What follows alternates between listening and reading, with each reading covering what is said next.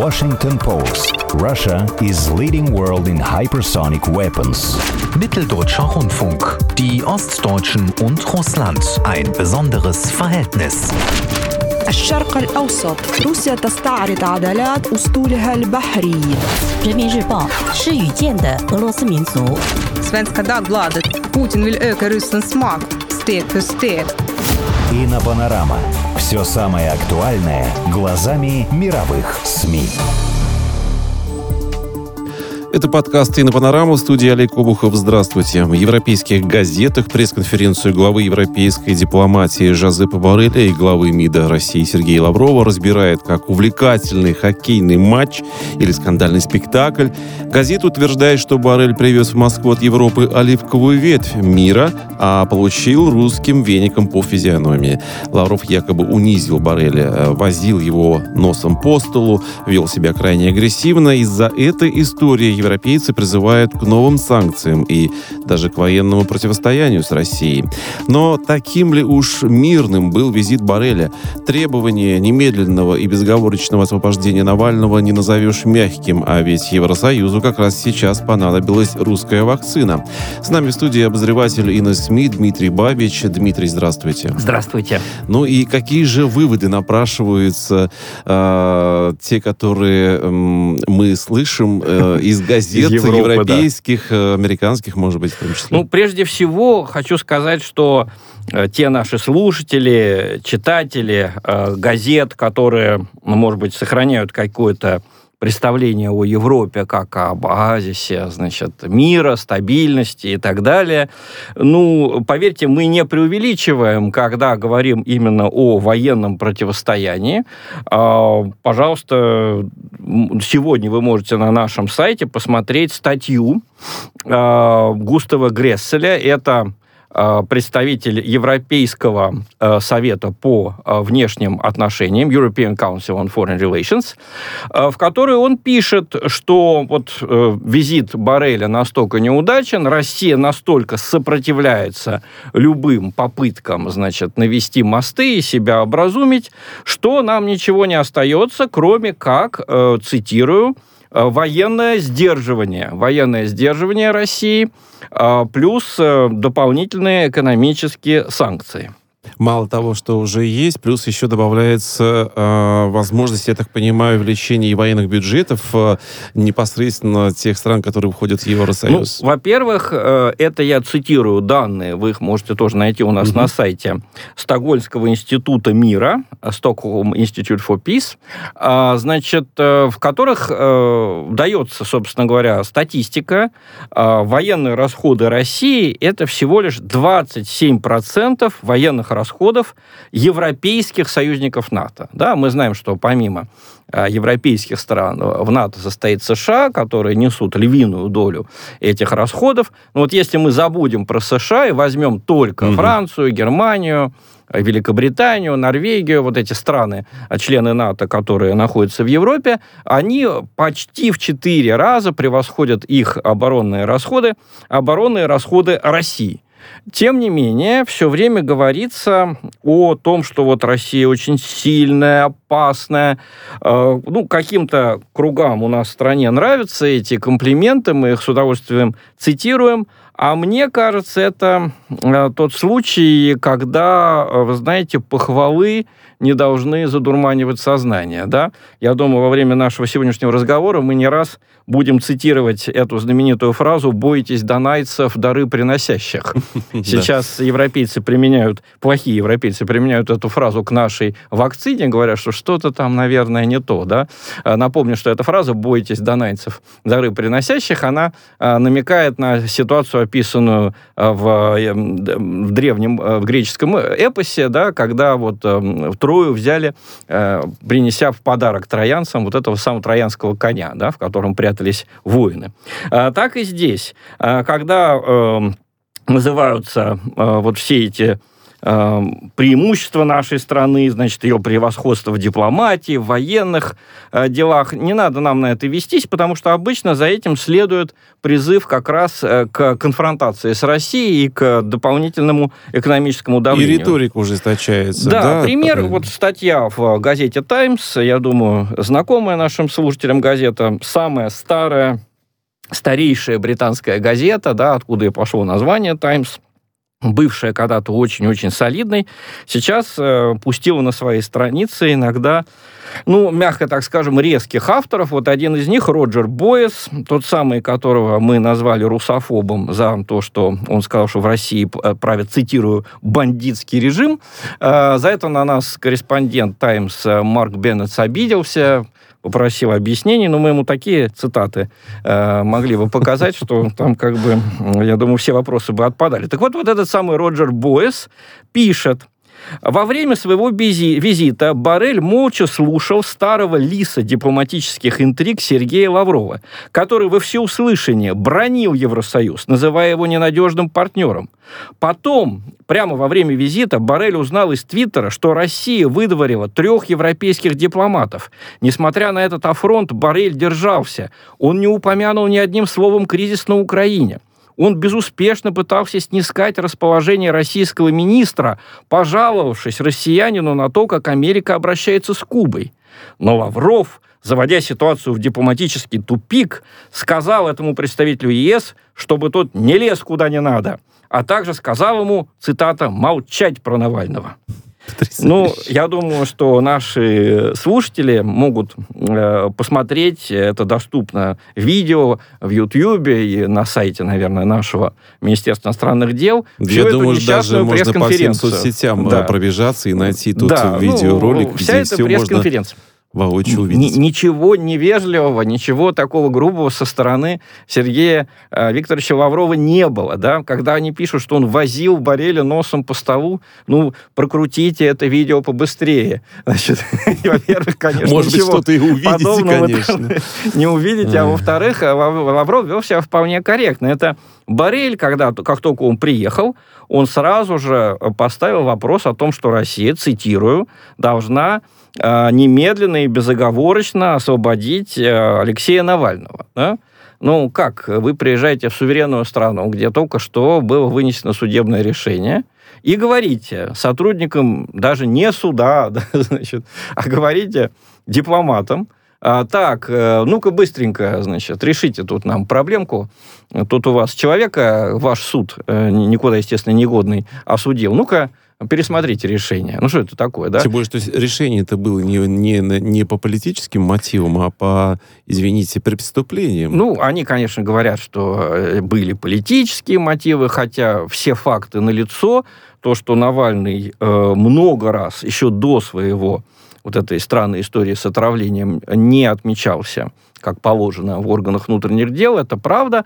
Другое дело, что э, ну вот Константин Ремчуков, главный редактор независимой газеты, поставил вопрос, в том числе в иностранной прессе, а почему вы тогда раньше не посадили, до отравления, за все эти нарушения? Вот здесь как раз есть вопрос о политическом влиянии на, э, на органы э, и внутренних дел, и юстиции. Да? Почему?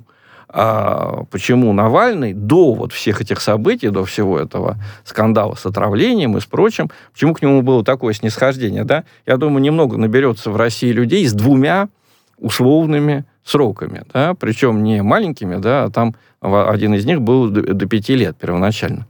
То есть к нему было какое-то очень э, такое нежное отношение, очевидно, потому что не хотели создать как раз э, конфликтную ситуацию с Западом, не хотели создать впечатление, что по политическим мотивам э, отношение к Навальному плохое, в итоге по политическим мотивам отношение было хорошее. А теперь Запад говорит, ну-ка, быстренько пересмотрите решение. Причем какая риторика? Это не только Боррель, это и, э, я цитирую, и, значит, заявление э, американского министра иностранных дел, ну, он- у них называется госсекретарь Антони Блинкен. Да. Именно вот как, извините, в конце Великой Отечественной войны, да, немедленная и безоговорочная капитуляция, помните, так здесь немедленное и безоговорочное освобождение. Но европейские газеты, вот что самое интересное, они не видят вот в этом требовании, которое привез в своем портфеле Барель, они не видят в нем никакого, собственно говоря, криминала. Они не видят в этом давления. Они считают, что это нормально.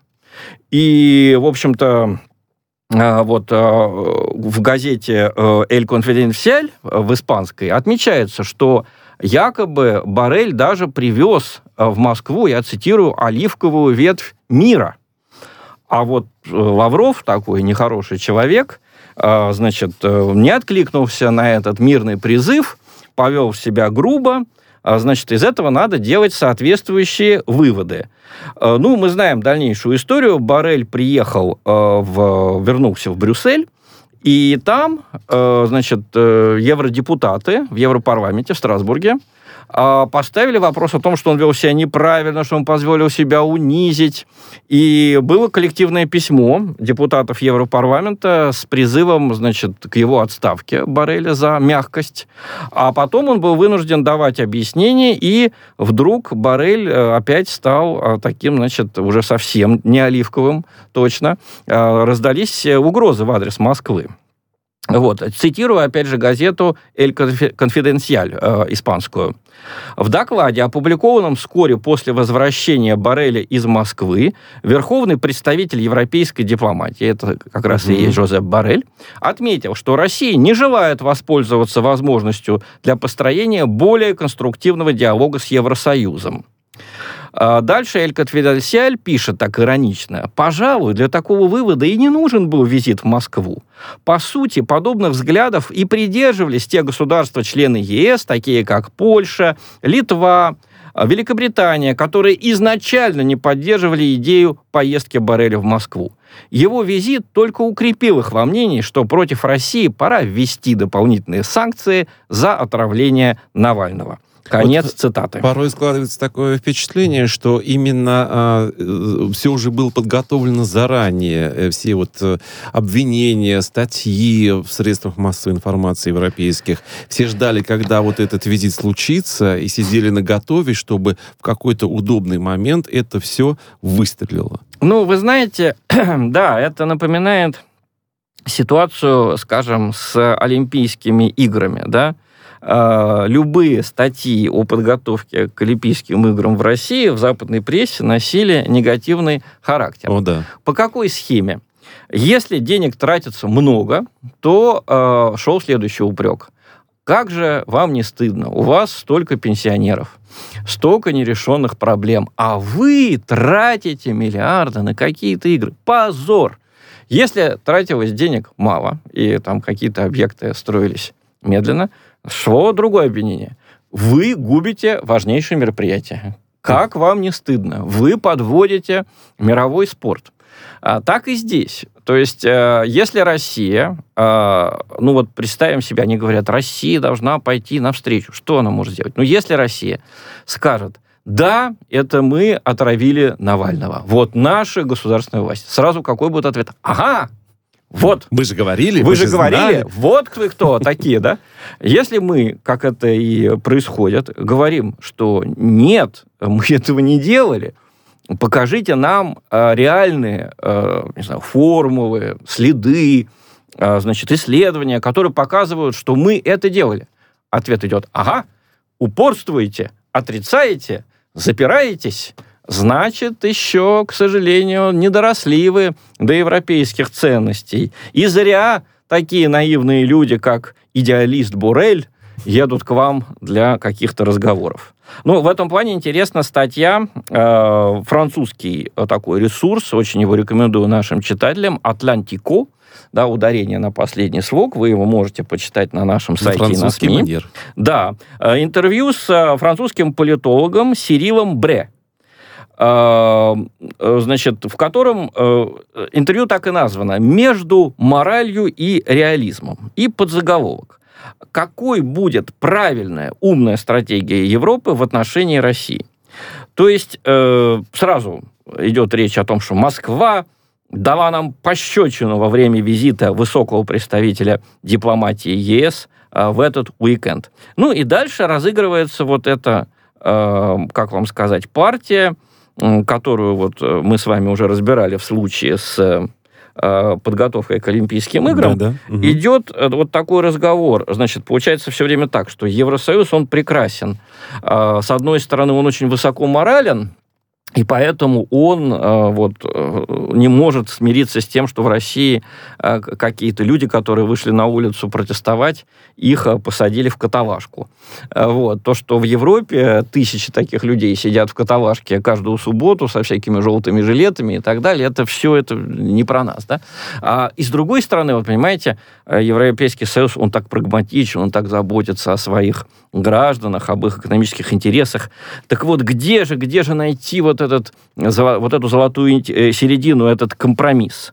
Вот. Ну, при этом господин Бре, Сириль Бре, говорит э, такую фразу очень интересную.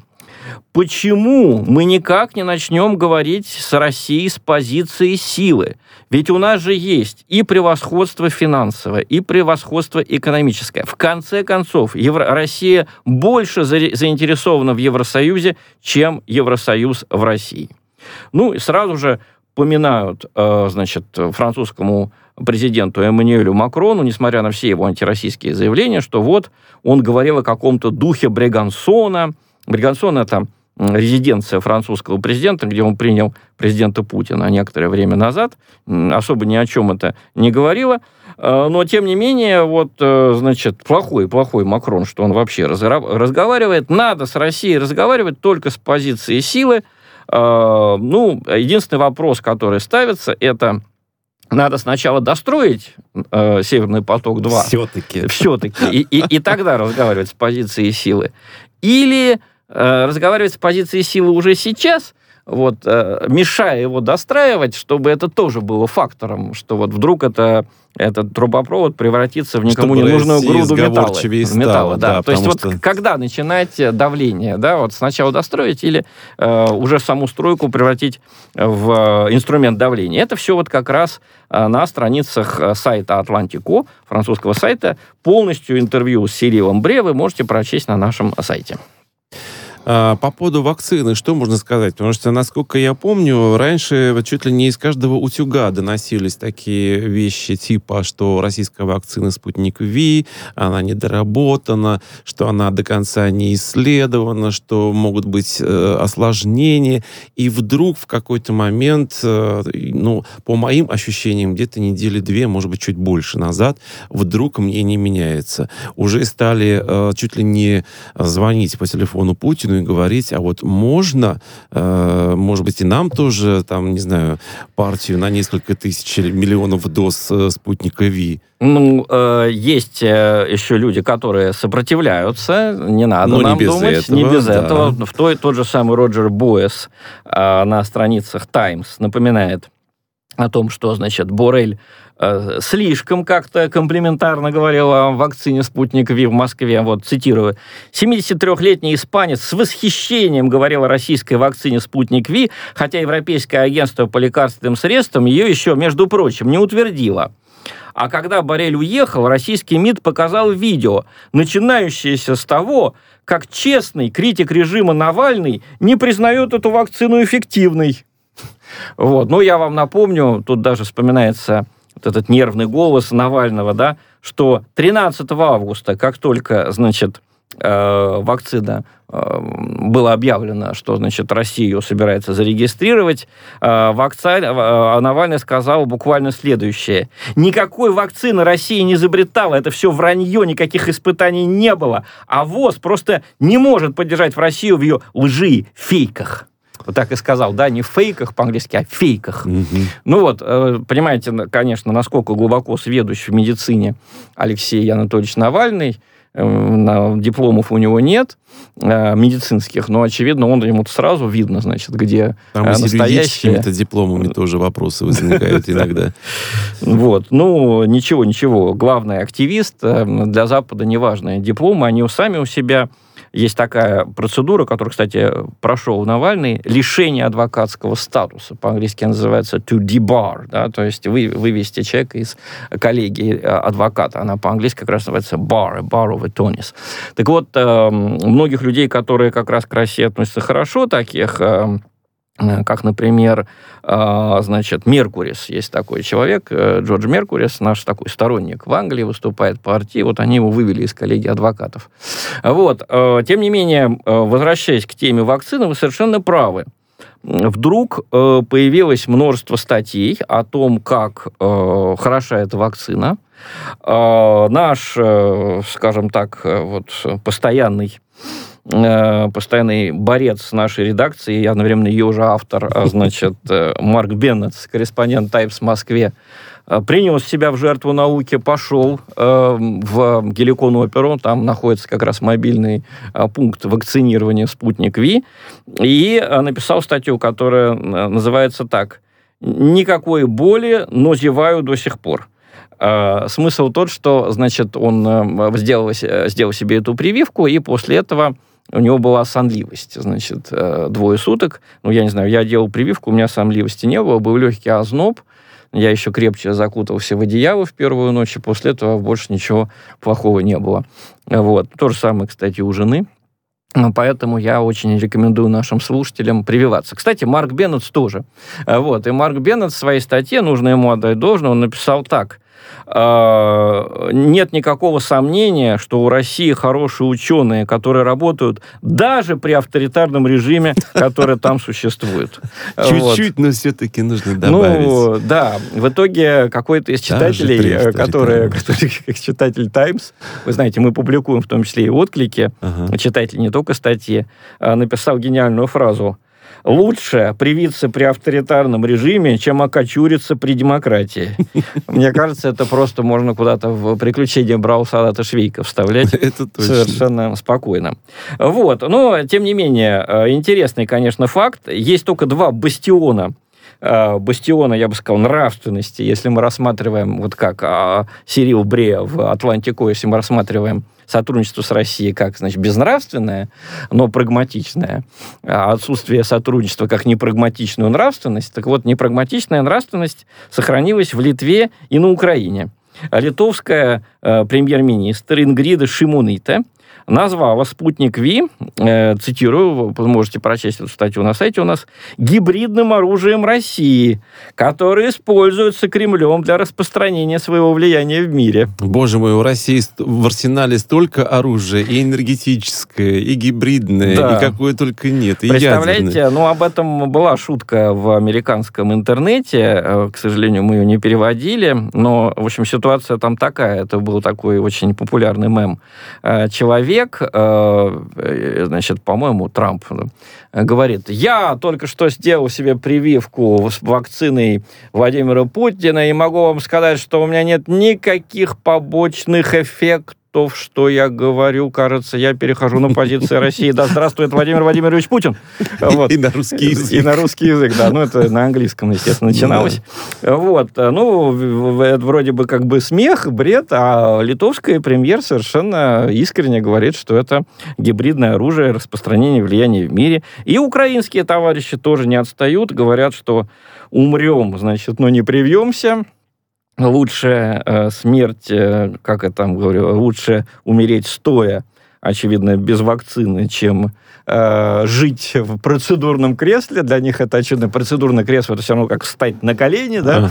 Uh-huh. Вот, об этом очень много статей э, украинская пресса, мы ее тоже переводим, пожалуйста, посмотрите вот все эти безумия, э, газеты «Громадские», такое издание, да, Все это можно увидеть на нашем, э, на нашем сайте. Вот э, буквально интересно было бы посмотреть, допустим, если бы вдруг Германия заказала партию вакцин «Спутник Ви» из России, как бы тогда стали себя вести украинские политики? И потом я сомневаюсь, что непосредственно сами украинцы, они бы наверняка бы уже давно бы хотели бы попробовать хотя бы, да, ради интереса, что же это за такая вакцина, почему ее одни ругают, другие другие хвалят, третьи уже практически заказывают. Да, украинцы, по-моему, природные экспериментаторы, это показывает и политическая история Украины последних лет.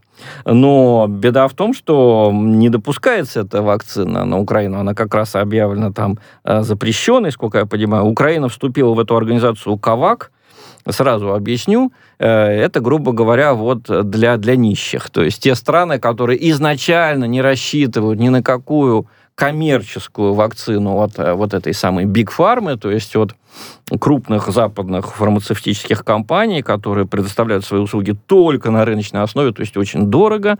А, вот они объединились в эту организацию КАВАК и ждут помощи, да, ну, поскольку помощь оказывают Россия и Китай, при этом Китай все-таки тоже берет деньги, вот, скорее всего, они рассчитывают дождаться какой-то да, дешевой вакцины от Китая. А что касается Германии, то вот то, что вы говорите, купить партию, уже вовсю об этом идет речь, ну, впервые об этом зашла речь где-то, я думаю, недели две назад, когда состоялся телефонный разговор а, между Путиным и Меркель, в котором эта проблема была впервые поставлена.